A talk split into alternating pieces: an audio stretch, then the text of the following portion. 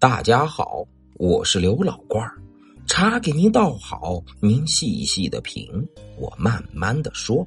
咱们书接上文，梁文成的几个朋友知道这事儿后，有的说他过分，有的说他傻。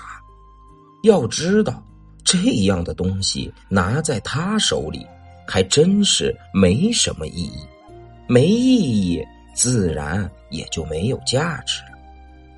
但是梁文成却显得胸有成竹，他告诉大家，他现在拿着这个碗，还真就等于是坐拥了一件宝物。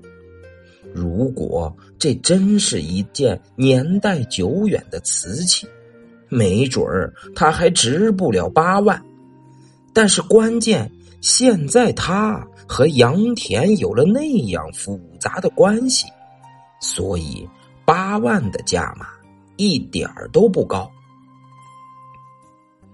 如果那故事是真的，杨田就绝对不会放弃这碗的。你们想想，这碗里头装的是他的什么？记忆、情感、怀念、良心。关键是良心。梁文成笑起来。八万块钱，对于一个著名的赚鉴宝专家来说，算得了什么呢？所以，要不了多久，他还会回来的。但是这一回，梁文成失算了。三个月过去了。杨田的那个朋友再也没来过，半年过去了，杨田的那个朋友还是没来。不仅如此，杨田似乎也从公众的视线里消失了。一年过去了，杨田的那个朋友仍然没来，而且杨田也好像销声匿迹了。因为没有谁再从电视里看见过他，报纸上也没消息，上网搜索同样没有。就这样过去了三年。这三年时间里，梁文成发生了很大的变化，因为对收藏的痴迷，而且舍得下功夫。琢磨研究，他已经成了这个城里有名的文物收藏家和鉴赏家，还开办了一家有名的古玩店。那只粗瓷大碗被他供奉在正堂的玻璃柜子里，旁边贴了张醒目的标签，上面赤然写着“人民币十万元”。很多人前来古玩店，都被那个玻璃柜子里的粗瓷大碗和它的价格吸引住了，纷纷跟梁文成打听他的历史。梁文成却笑着告诉大家，目前他还说不清楚。有人好奇的问：“既然说不清楚，凭什么证明他值十万块钱呢？”因人而异，梁文成说：“这世上有很多东西，你看起来一文不值，但是别人拿在手里却愿意用性命呵护。我说不清楚它的历史，是因为它的历史只属于某些人，甚至某个人。我把它放在这里。”是在等说得清楚他的历史的人来。梁文成的话叫大家感到深奥难懂，他却微笑着，不愿意再做多解释。有一天，梁文成的古玩店里来了一个人，他对这只碗感到很好奇。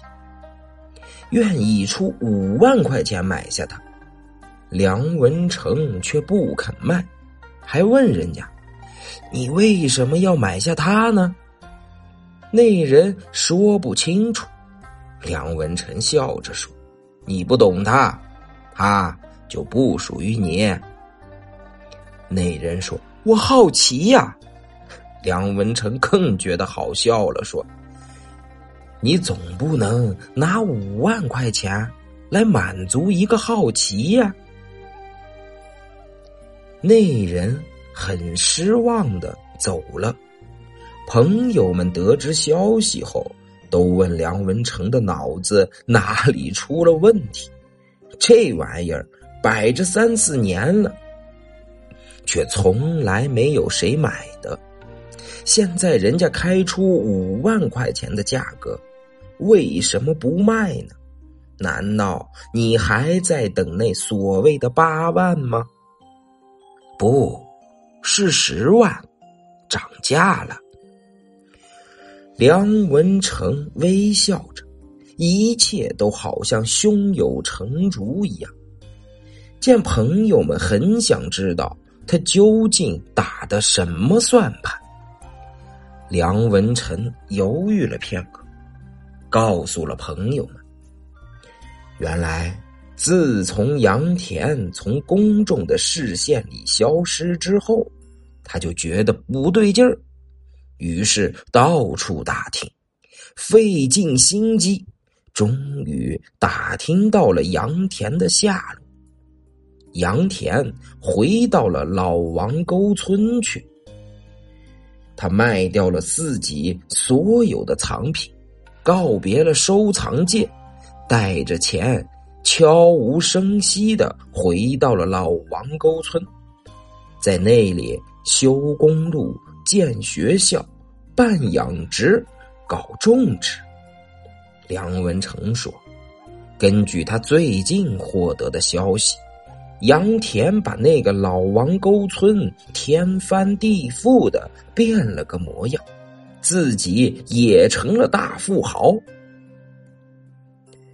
他为什么会那样做？梁文成指着那只粗瓷大碗说：“就因为他，因此这碗对于杨田来说有多重要，就不言而喻了。你们说他会放弃这碗吗？而且他现在有的是钱了，会在乎十万块钱吗？”